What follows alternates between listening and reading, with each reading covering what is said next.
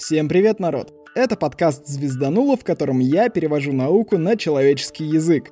В этом выпуске я решил вспомнить полузабытую рубрику «Звезданутого кино». Обычно я оцениваю кино с точки зрения науки, но сегодня у меня будет больше вопросов, чем ответов. Такие открытые для меня вопросы я буду помечать вот так. Внимание, вопрос! Так что давайте в комментариях устроим всеобщий полет фантазии. Ну и все равно что-то интересное с научной точки зрения я расскажу.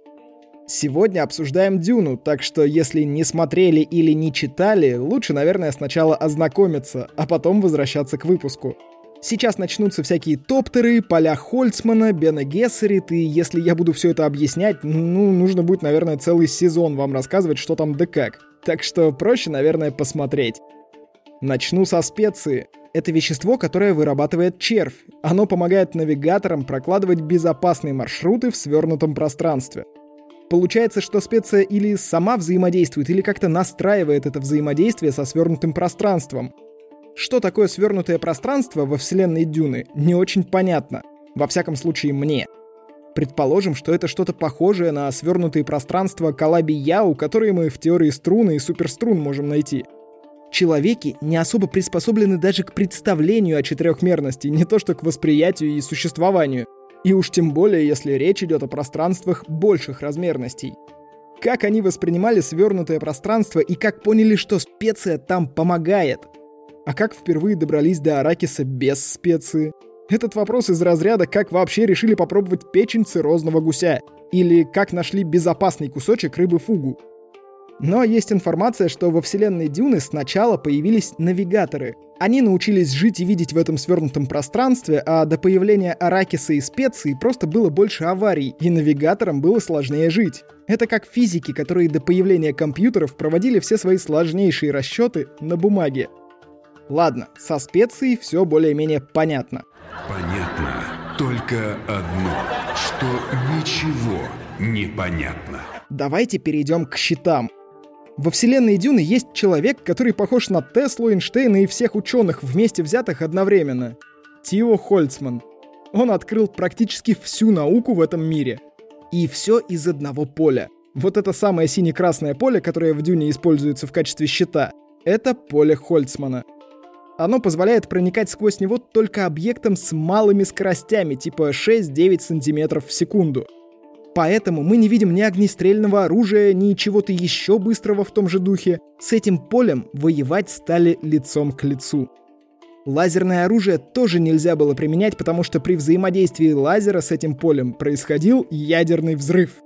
Для ядерного взрыва нужны нейтроны и ядра элементов, которые будут делиться со страшной силой, создавая этот самый взрыв. И тут вообще непонятно, что, блин, взрывалось-то. Лазер — это источник излучения фотонов. Поле — это поле. Оно воздействует на частицы, и у него у самого есть частицы-переносчики. Внимание, вопрос. Что там за экзотическая штука, которая выпадает в осадок ядерным, блин, взрывом? Фиг пойми. Причем взрыв мог начаться и в лазере, а не только в самом поле, так что можно было взорваться самому, а цель не поразить. Это же поле стали использовать и в наступательных целях, и в крупных масштабах, и много еще как. Для личного щита, кстати, поле не просто так настроено на 6-9 см в секунду.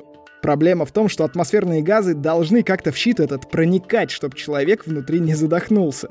А вот на кораблях и объектах, скажем, неживой природы, щиты настроены уже на совсем малой скорости проникновения. Так сказано в книгах.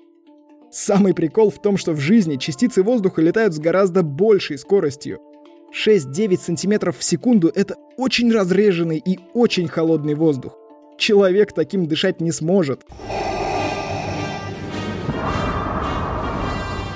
Это же поле воздействует на гравитацию и позволяет левитировать предметы.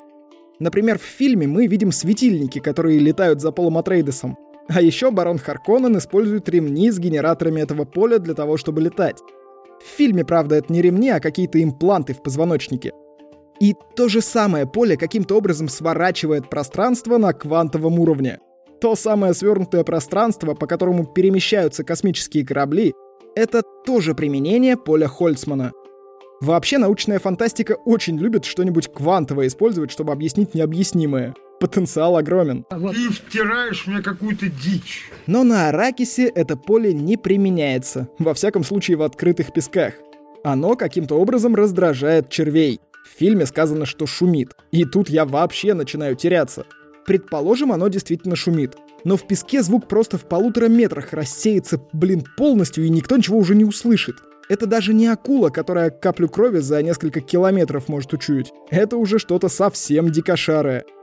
Вот что я могу сказать про это ваше поле. Более продвинутые дядьки наверняка смогут больше, но я не настолько умен, чтобы взять и представить себе такое поле, которое как швейцарский блин нож с тремя сотнями возможных применений в настолько разных областях. Внимание, вопрос. А вообще, та же проблема со скоростью распространения и с рассеиванием звука в песке касается и колотушек, и фрименской походки, и всего остального. И почему, интересно, черви не услышали, когда Пол с мамой рухнули в пустыне, разбили палатку, разговаривали и даже ругались в ней? Кроме того, плотность песка играет с нами еще одну злую шутку. Физически такие большие черви не могли так быстро перемещаться сквозь толщу песка. Закон обратных квадратов, все дела. Э, представьте себе, что мы можем быстрее под водой вести? Полулитровую банку или трехлитровку? Кто, по-вашему, будет ползать в песке быстрее? Маленький удавчик песчаный или огромная махина длиной в 400 метров и шириной около 80? Она ж с места не сможет сдвинуться. Как там перемещается этот червь, тем более с такой скоростью? Я бы мог представить себе, что он открывает рот и становится чем-то вроде того модного фена с дыркой посередине. Просасывает через себя песок и так двигается. Но некоторые источники говорят, что это не так, причем ссылаются на книги. Так что стоит таки засесть за это чтиво. Или в этом как-нибудь специя может задействована. Например, он перемещается в каком-то том же свернутом пространстве, но сквозь песок, и вокруг него вырабатывается специя вроде осадка. Непонятно. Ничего не понятно. Вообще, насчет песка я вам вот что скажу. Климат планеты очень хорошо совпадает с научными расчетами проводили моделирование уже в наше время, и результаты почти полностью сошлись с тем, что описывал Герберт. Жара, отсутствие влаги, атмосферные явления – все описано довольно качественно, при том, что первая научная климатическая модель, в принципе, даже не по дюне, появилась только через 6 лет. То есть дядька просто на ощупь придумал очень правдоподобную планету. Красавчик. Я скину ссылку на оригинальную статью и на обзорную от N плюс 1. Ищите в описании. А вот с десятикомбами, которые улавливали и сохраняли влагу человеческого тела, вышел швах. Давайте подумаем, что должен уметь десятикомб или, как его еще называли, конденс-костюм. Он должен не пропускать из себя влагу, что логично. То есть это слой полиэтиленового пакетика. Так что нужна, наверное, какая-нибудь система вентиляции, чтобы мы там не вспрели и не получили тепловой удар. Это уже штук 8 кулеров в стратегически важных местах. Про жидкостное охлаждение даже говорить не приходится, и думаю, понятно почему. Дальше костюм должен этот пот улавливать. Это значит, есть какой-то набор контейнеров непереработанного пота. Мы же не можем ко всем потовым железам пустить трубочку для откачки ценной жидкости.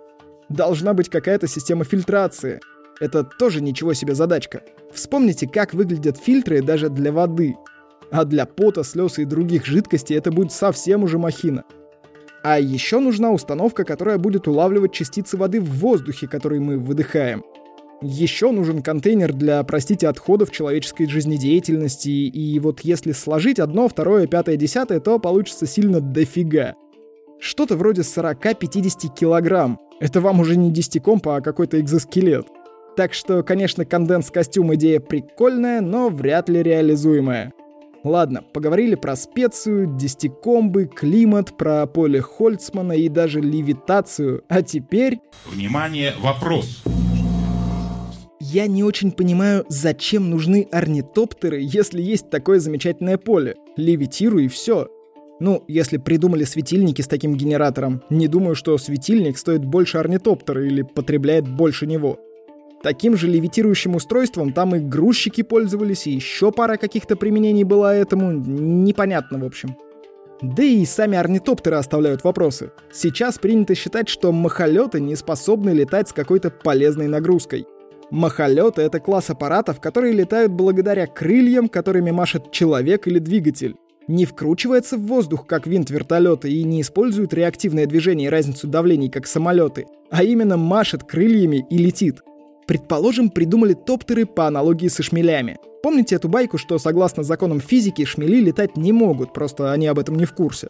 Так вот, шмели летать не могут, если рассматривать их крылья как крылья самолетов, жесткими и неподвижными. Но шмели все-таки летают благодаря завихрениям. Их крылья довольно гибкие, и когда они поднимаются, воздух под ними вроде как нагнетается, и на этот воздух крыло потом и опирается. Это чем-то похоже на ласты в воде. Но в фильме-то у топтеров крылья жесткие и вращаются, как у вертолета. Может, такой полет и реален, но пока что мы не можем построить такую машину, да еще и с возможностью в нее что-то загрузить. Чем их не устроил вертолет, непонятно. Надо будет при случае подсказать. Еще один вопрос, который связан с орнитоптером, но не касается его напрямую. Могла ли буря вынести его наверх? Вообще, да. Есть же у нас дожди из всяких лягушек, рыб, птиц. Это нормально. Не очень нормально, что Пол это предугадал. Но он же опять надышался своими специями и впал в транс, похожий на транс навигаторов. Так что да, вполне могло быть. Ладно, Вообще, в мире Герберта давным-давно люди создали искусственный интеллект, который начал геноцид. Человеки собрались, всех терминаторов поуничтожали, договорились больше не делать умных машин, и возникла проблема. Нужны были люди-приложения. Так появились навигаторы, которые эволюционировали в ходячие дубльгисы, и ментаты, люди-калькуляторы. Не удивлюсь, если в самом начале были еще какие-нибудь люди-тиктоки, но их быстро убили к чертовой бабушке, потому что бесит. Другая часть человеков развила телепатические способности. Вообще, это была самая первая школа развития духа и тела. Создана она была женщинами, которые развили телепатию, предвидение, усиленное восприятие и много всякого сверхъестественного. Начали опыты по Евгенике и выращивали избранного человека. Называли его Квизац Хадерах, Хедарах, Хадерач, хорошо, что не Хадкраб насаживали предрассудки и суеверия, в общем, играли роль серого кардинала всего человечества. А еще без мыслящих машин люди вернулись, на мой взгляд, к механической ветке развития. Я могу себе представить, что в орнитоптерах нет бортовых компьютеров и что в левитирующих светильниках тоже нет никакой думающей составляющей. Хотя светильник вызывает у меня самые серьезные сомнения. Но вообще, конечно, есть ощущение, что люди во вселенной Дюны дошли до пика технологического развития и пользуются только механикой. Только вот с полем и его настройками вопрос непонятный. Кроме основной серии романов, есть еще книга «Наука Дюны». Она вышла больше 10 лет назад, но я ее еще не читал. Пока закинул себе в закладки и как-нибудь позже засяду за это чтиво. Может, еще что-нибудь расскажу про этот мир. Надо сказать, Фрэнк Герберт очень неплохо его продумал. И если вы с ним еще не знакомы, я советую вам наверстать упущенное. Ладно, давайте к закадру. Я не знаю, что будет происходить, когда выложу этот эпизод, потому что записываю его еще 4 августа. Помните, я все еще на своей авантюрно-безумной вылазке на летнюю космическую школу. Так что просто спасибо всем, кто меня поддерживает. Отвечайте на Google форму, подписывайтесь на Boosty, ставьте сердечки в Яндекс Музыке, оценки на Apple, пишите комментарии, заходите в Телеграм-канал, там более актуальная версия меня. С вами был Роман Юдаев. Услышимся в следующем выпуске.